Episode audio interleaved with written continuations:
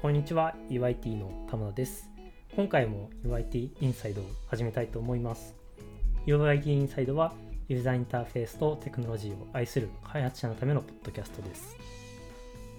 最新の Web 標準の動向や開発フレームワークの変遷 UI や UX に関することまで毎週フロントエンドの情報を発信していくことを目的としています。ハッシュタグは、シャープ u i t アンダースコアインサイド。エピソードのご意見やご感想はいつでもお待ちしております。ぜひツイートしてください。今回はですね、えっ、ー、と、LINE サマーインターン2021の、えー、就業型ということで、えっ、ー、と、6週間、えっ、と、インターンこっち、えっ、と、受け付けておりまして、6週間の、え UIT のインターンを受けられました新井さんに今回は、えこのポッドキャストでどんなことやってきたのかっていうのをちょっと聞いていろいろ聞いてみたいと思います。それでは新井さんよろしくお願いします。よろしくお願いします。えっ、ー、とじゃあまずいきなりではありますけれども新井さんちょっとまあインターンのされている、えー、自己紹介をお願いしたいと思います。はい、えー、新井光太と申します。大学は東京大学の大学院情報理工学系研究科の修士1年です。普段は分野で言うとヒューマンコンピューターインタラクションという分野でのま研究でざっくり言うとなんか音色を人間にとって直感的に可視化するみたいな研究をしています。はい。そんな感じでよろしいでしょうか。あいや、いや、すごい研究テーマがすごい私も大学院の時フォントテーマにしててなんかちょっとちょっとあのあんまり聞かない研究テーマっていうところでちょっと親近感を 覚えてしまった。ぜひぜひまたその話も後ほど。はい。ではよろしくお願いします。はい。でえっ、ー、と LINE のサマーインターンの、えー、内容について簡単にご紹介したいと思います。で、えー、LINE サマーインターンはまあいくつかこう、えー、期間があるんですけれども、基本的にエンジニアの方は、えー、就業型ということで、えー、6週間のインターンを、えー、設定しております。で、今年はいつからいつまででしたっけ ?8 月の初めぐらいですかね。今週が、えっ、と、インターンの終わりということなので、多分8月の初め頃ですかね。そうですね。自分は8月の16日からはいはいでそうですね結構なんかまあ比較的すごい長いインターンではあるんですけれども、うん、まあ、私自身も LINE インターン経験したことがあってその時はまだ4週間のインターンだったんですね。でその時は結構そうそうなんですよ。なんか短いなっていう感覚的には思ってたんですよ、うん、なので、まあ、6週間だとまあ結構比較的大きなテーマをこうがっつり取り組めるっていうことで私も自身も 6, 6週間のインターン やってみたかったですね、っていうところで結構いいインターンだと思います、うん、でまあそういうわけで、えー、今回そのサマーインターンで6週間ということでえっ、ー、と LINE バイトに、えー、チームに配属されたということでまあ今後ここで、えー、6週間どういったことをやってきたのかっていうのを聞いていきたいと思います、はい、ではい。えっとじゃあすいません。ズバリどういったことをされたんですかね LINE バイトでは。そうですね。あの、まあ、LINE っていうのはあのメッセージングアプリに付随していろんなサービスがこうあるんですけれどもで、まあ、LINE バイトもそのうちの一つではあるんですがその LINE バイトがちょっと特殊な点としてその LINE アプリからアクセスできるだけじゃなくて単純にこうウェブからもアクセスができるっていう点が、まあ、少し特殊な点でただその一方で、まあ、現状はそのウェブからの、まあ、アクセスに関してこういろいろと最適化されてない部分が、まあ、多くあって、まあ、今回のインターンはそのまあ第一歩というかという形でまあそのウェブ方面での改善っていうのを全般的に行いました。はい、はい、ありがとうございます。ではこういったのは、まあ、あのフロントエンドでこう今回応募されたと思うんですけども、はい、まあ、LINE バイトでこういったテーマがあるっていう感じであったって感じですかね。そうですね。なんか自分自身は割とこう勉強になることであればまあ何でもやりたいっていう。ああ、はい、うんうんうんうん。まあ、今回はこのタスクに取り組ませていただきました。じゃあその Web 流入のまあ強化っていうところでまあ多分具体的には SE 広い意味での SEO だとは思うんですけども、まあもうちょっとなんていうんですかねどこをこう強化していったっていうところとかありますかね？あそうですね、まあ、まずは、えっと、単純にその、まあ、流入の強化に、まあ、つながる点部分としては、えっと、Google のリッチリザルトっていうあの、はいはいはい。求人を調べた時に通常の検索結果とは別にこうジョブが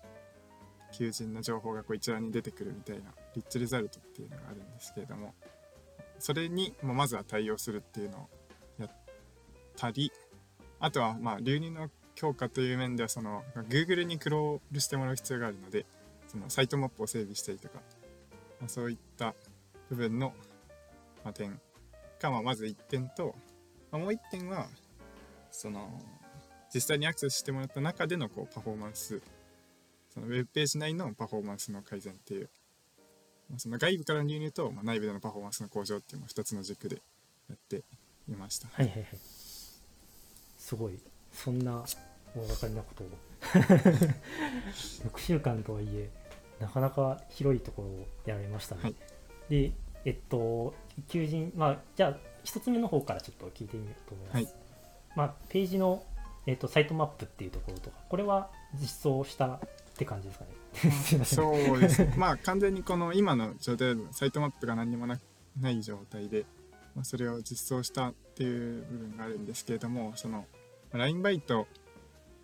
はえっ、とそうそうですね。まあそのウェブからアクセスできる基本的にアクセスされるページっていうのが求人の一覧ページっていうのと、まあ、各求人の詳細ページっていうのが2つになるんですけれどもあの求人一覧ページっていうのが基本的に表示される求人はクエリパラメータで指定されている。あの、まあ、例えば県の検索だったらなんかプリフェクチャー ID みたいなのがクエリパラメータについていて、まあ、そうするとそのクエリパラメータであの分けられているのでちょっと Google に自然にはこうクロールしてもらいにくくでなんかそそこをまあサイトマップに登録するっていうような形。で、ね、まだまだちょっと改善が必要なんですけれどもとりあえず県ごとの検索結果をクロールしてもらえるようにサイトマップを登録するっていうようなことをしました。ああなるほどなるほど、まあ、大事大事ですよね。確かに特にいあのなんていうんですかね URL があまりセマンティックでないとそういう工夫とかもするできそうはいですね、うんうんうん。じゃあえっと2つ目の内部的なパフォーマンスですかね、はいこちらもちょっとお伺いしたいと思います。こちらは、えーとまあ、主にはこの Google が提唱している Core Web Vitals という指標の改善にまあ取り組むんですけれども、その中でも、まあ、その LCP 一番大きな要素が描画されるまでの時間のまあ改善に取り組んでいたんですけど、まあ、それは結構、なんていうんですかね、細かい改善をちょっとずつやるっていうことが、まあ、いくつかと、まあ、一個大きくその、まあ、コードスプリッティングっていう技術を使って結構大きな改善を誇るっていうのは2つ。大きく分けて2つでまあその前半の方で言うと、まあ、例えばそのスクリプトの読み込みが同期になってしまっていてそのその間 HTML のパースがブロックされてしまっていたのをあのスクリプトにデファー属性を追加することで、まあ、非同期に読み込むようにしたりであったりとか、まあ、あとは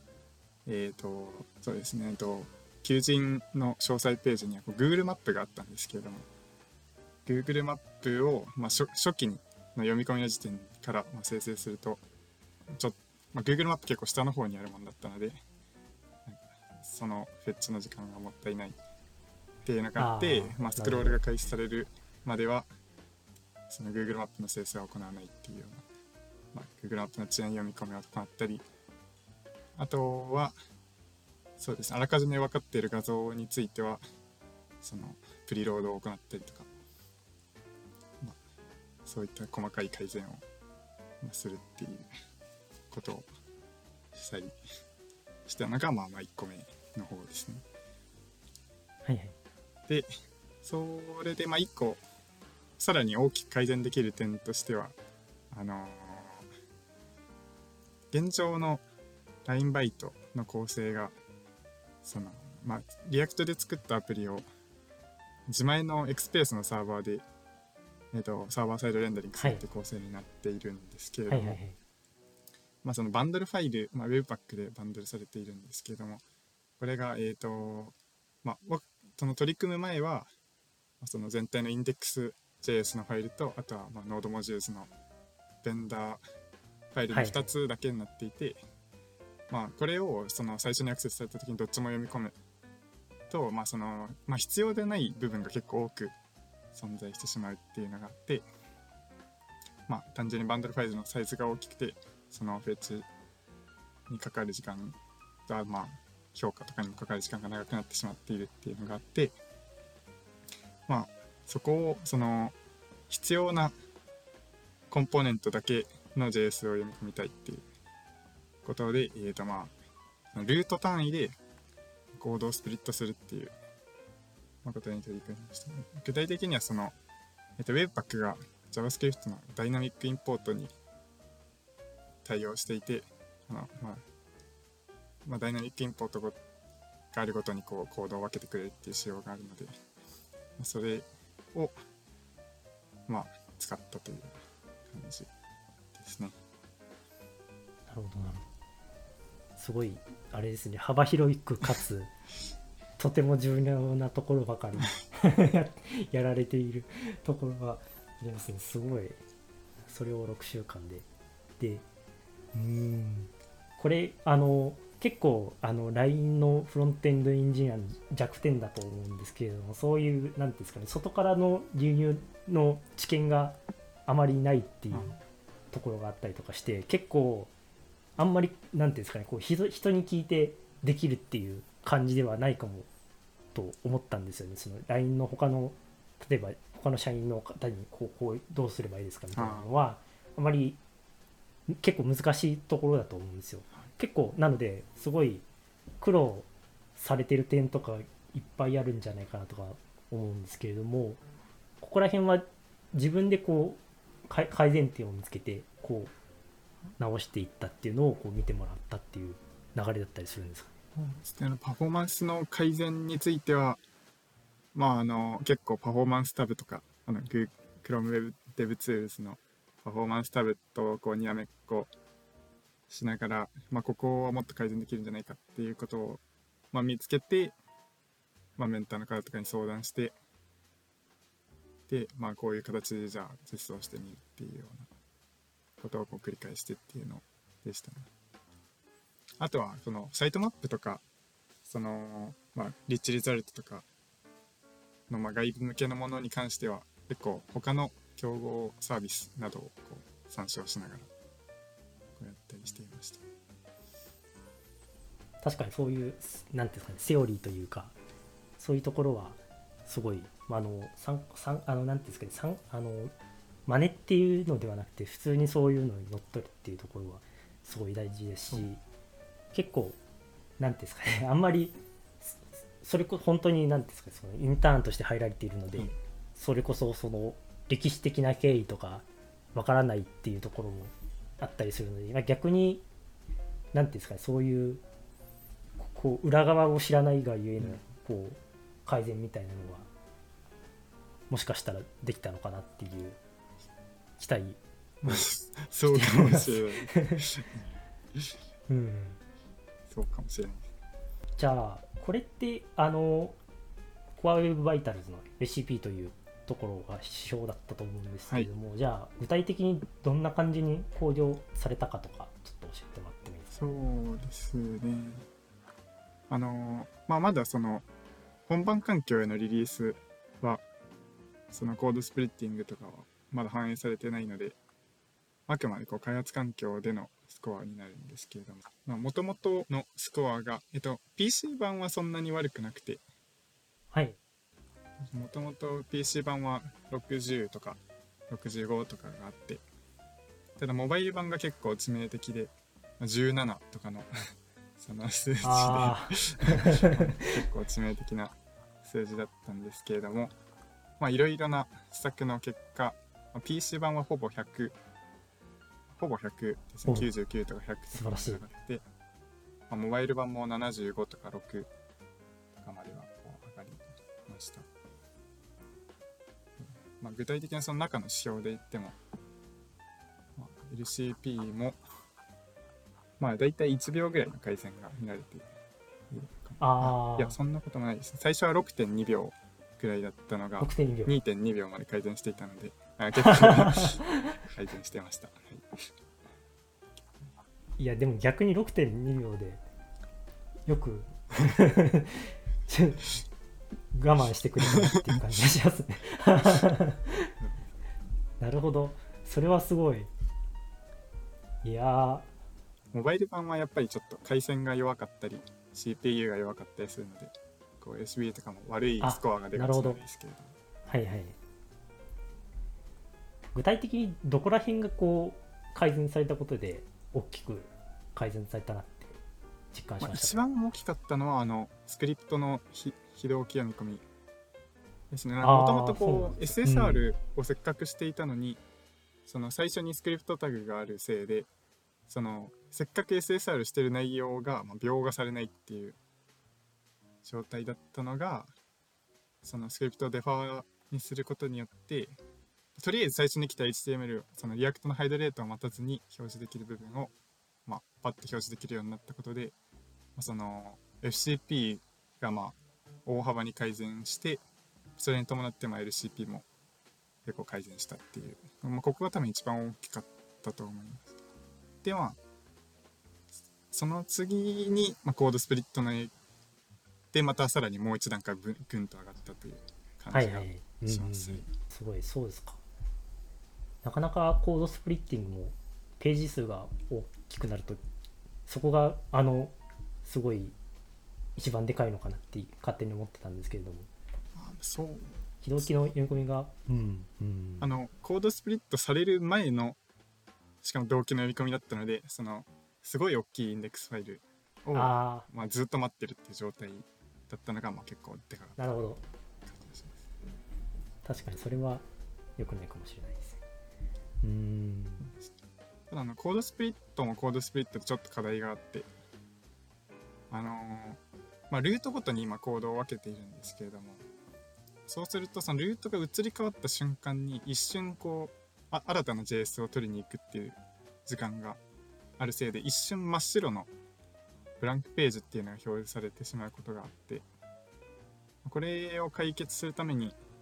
そのあらかじめその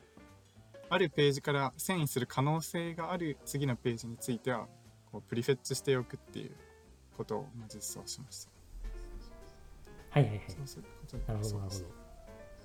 ブランクページがなくなりました。先読みって結構あれですよね。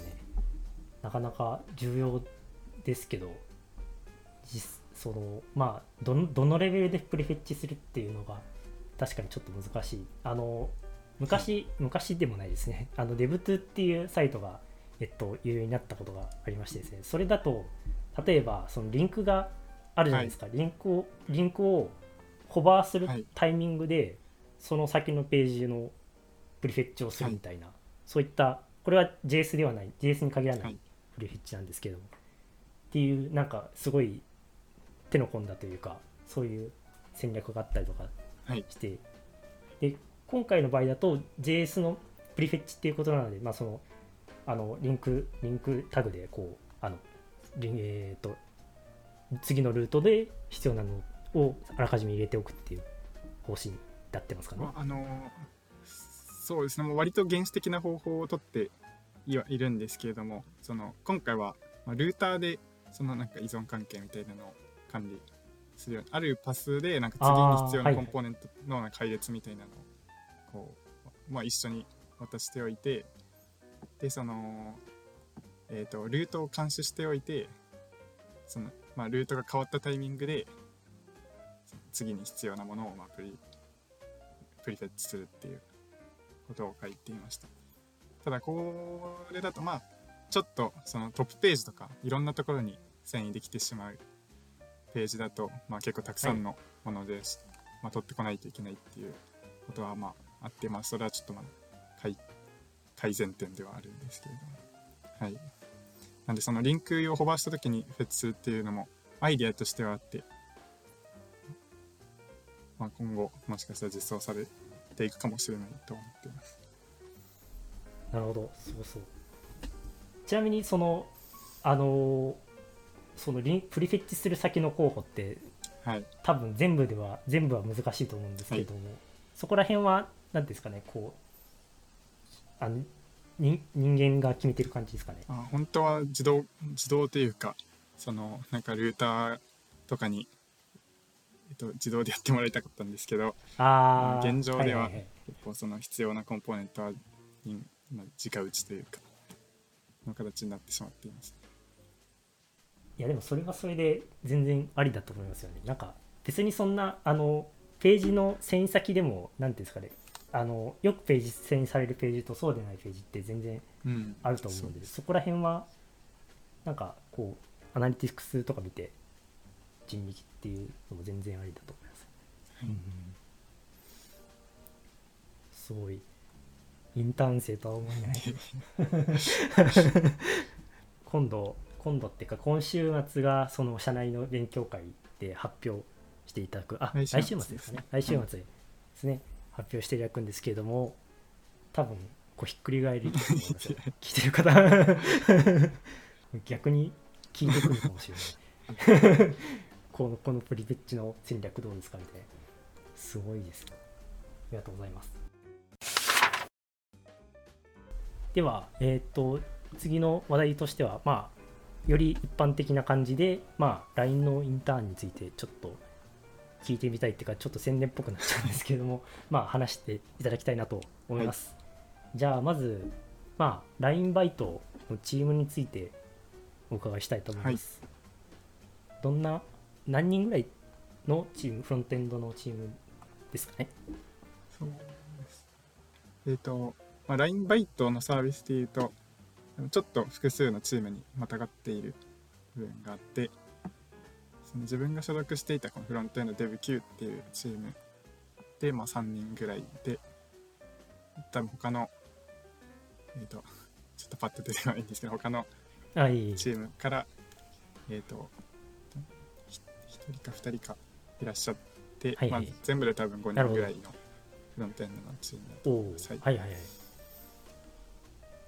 そうなんですね。なんかミーティングとかもあったりとかしたんですかねあ結構ミーティングは頻繁に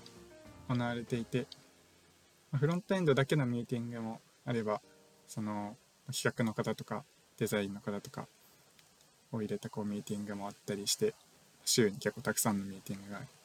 用意されていると思います。はい、私も結構そのミーティングとかがなんていうんですかねこう社会人やってるな感があってちょっとインターンの時好きだったんですよね結構あのその特に企画者の方とかが入るとこうまあ LINE のインターンって本当になんですかね本当に働くのではい、すごいあのなんかここどこどこの企業がみたいなそういう話とかも出たりとかっていうところがあったりとかして結構マジで働かされてるんだなみたいな。そうそうそういう感じですよね。でも、なかなかあれですよね。こう6週間ということなのですごいそういうまあ本当にがっつり働くっていう上でいろんな経験とかエピソードとかがもしかしたらあるかもしれないなと思うんですけど、はい、なんかあったりとかしますか？ねそうですね。まあ、エピソードっていうよりは、まあ本当に LINE の社員の一員となってこう働いているなっていう感じは、まあ、そのミーティングもそうですし、そういった部分で本当になんか社員とほぼ変わらない感じで働けるって、いい、いい部分だなと思いました。うん。ちなみに出社ってされましたかね出社はしてないですね。全全部あリモートですよ、うんで今回は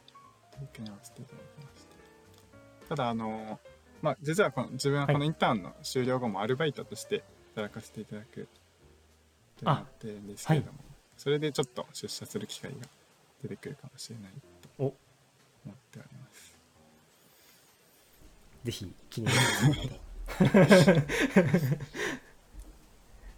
そっかそっかアルバイトで働かれるんですね、はい。もうすごいじゃあ仕事とミーティング以外にはいなんかあったりしましたかね、そうです結ね構。まああのまあ部署内でのなんかランチの機会があったりとかあとはその LINE バイトのサービスの人たちでの社風ランチがあったりとかそのはいはい。そういった機会での交流とかも楽しめた。あとはそのインターン生とでのなんか交流ランチ会みたいなのもああっはいはい。たりして、実際にそのご飯が家に届くっていうのはちょっと新鮮でしたね。そうですよね。オンラインなんで。なかなかオンラインのそういう会会食っていうかランチってそうですよね、うん。新鮮新鮮っていうかまあもうなんか結構 この生活がしばらく続いちゃってるんで。新鮮かどうかもわからなくなってきてるかもしれない。まあでもそういう交流とかもしっかりされてたんですね、ああとはあのい、いメンターの方とかにも、そのちょっとお時間空いて Zoom お願いできますかってそのた頼むとすぐこう Zoom をしてくださってなんあか相談とかを結構頻繁にさせていただいているのでそういうところはすごくいい良かったなと思います。それはいいですね。はい、私も頻繁に Zoom したい。じゃあなかなかそういうあのこうあの技術的なつまずきとかもまあ Zoom で聞いたりっていうフローはそうって感じですか？そうですね。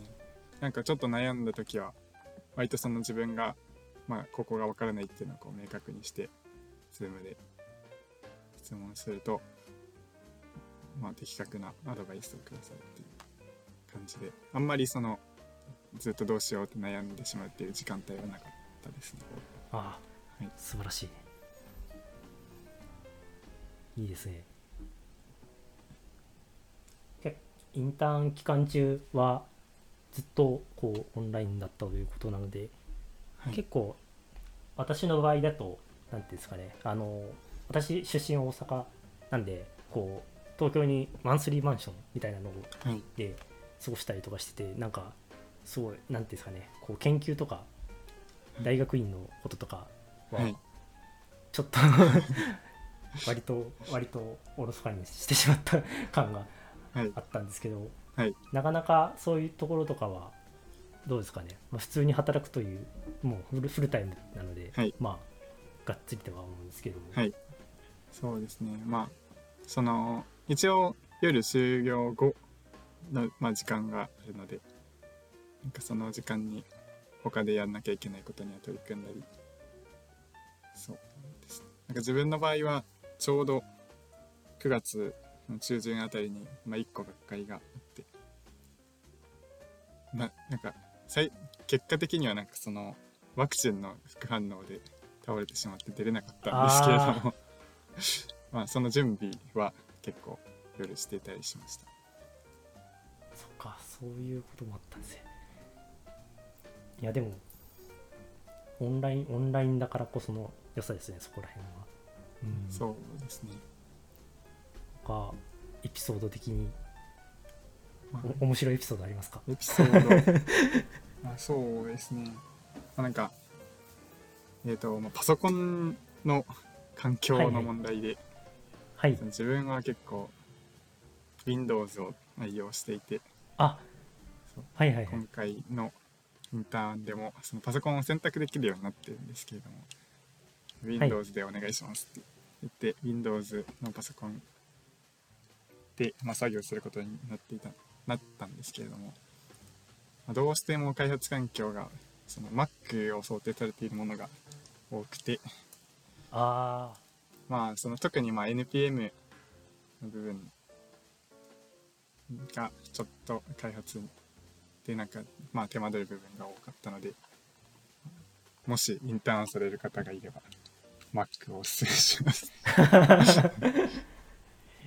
そうなんですよね、はいウェブウェブ開発ってなんか Mac 前提みたいなところがすごいはい強くて、いや全然あの Windows でも開発できると思うんですけど、はいこう周りにそいかんせんこう人数が少ないというところゆえの辛さっていうのいやこれはなんかまた後でなんか聞いてみたいですね。Windows ではい。ウェブ開発してる人。いるのかっていうどうなんですかあの、まあ、自分の場合はその Windows でも WSL でその Linux を一応使えるようにすることで、まあ、ある程度戦えるようにはなったというそうですよね。感じなんですけれど。もなるほど。それないしだそことらなしだときついですね。そうそうですよね。なしだったらどうするかな。うん自分だったら別のリ Linux マシン立ててそこで 作業するかなリモートで。そっか。いやでもなんか増えてほしいですよね。多様多様性として。そそうですね。うん。まあただ Windows で逆に良かったなって思う点があんまりなかったので。あそうですかそうそうなんですかね、はい。あの今度そのアルバイトに雇用が変わるタイミングでパソコンも Mac に変えていただくことになり、なるほど。はい。まあ、Mac の方がおすすめかなと思います。あ そうなんですね。ちょちょっと寂しいかもしれない。Win- Windows の貫き通す。ところも。まあ、いや、でも、両方使えるようになると、すごくいいですよね。私もなんか、必要に迫られて使う Windows のたどたどしさが凄まじいんで。そっか、そういうところと、なんか、もしかしたら、アルバイアルバイトでも間も聞くかもしれない Windows についてではまあ今回あの前6週間インターンっていうことだったんですけどまあアルバイトでも引き続き活躍されるということなので、今後に期待っていうかもうあれですね UIT インサイドにもこれからもかして出るかもしれない。そうかもしれ交ない。互期待という。ぜひお待ちしております。はい。では今回はえっ、と UIT のサマーインターンとして、え配属された新井さんに、えお話を聞いてきました。LINE のフロントエンド組織 UIT ではこのような技術的なキャッチアップを日々行っておきます。UIT インサイト以外にも毎週の社内勉強会でフロントエンドの情報交換を行っています。今後も UIT インサイドを通してこのような情報を外部に発信していけたらと思います。最後に現在 LINE 株式会社では新卒中途採用ともに大募集しています。このポッドキャストを聞いて LINE に興味を持たれましたらショーノート一番下にある求人ページからぜひアクセスしてください。それでは新井さんありがとうございました。ありがとうございました。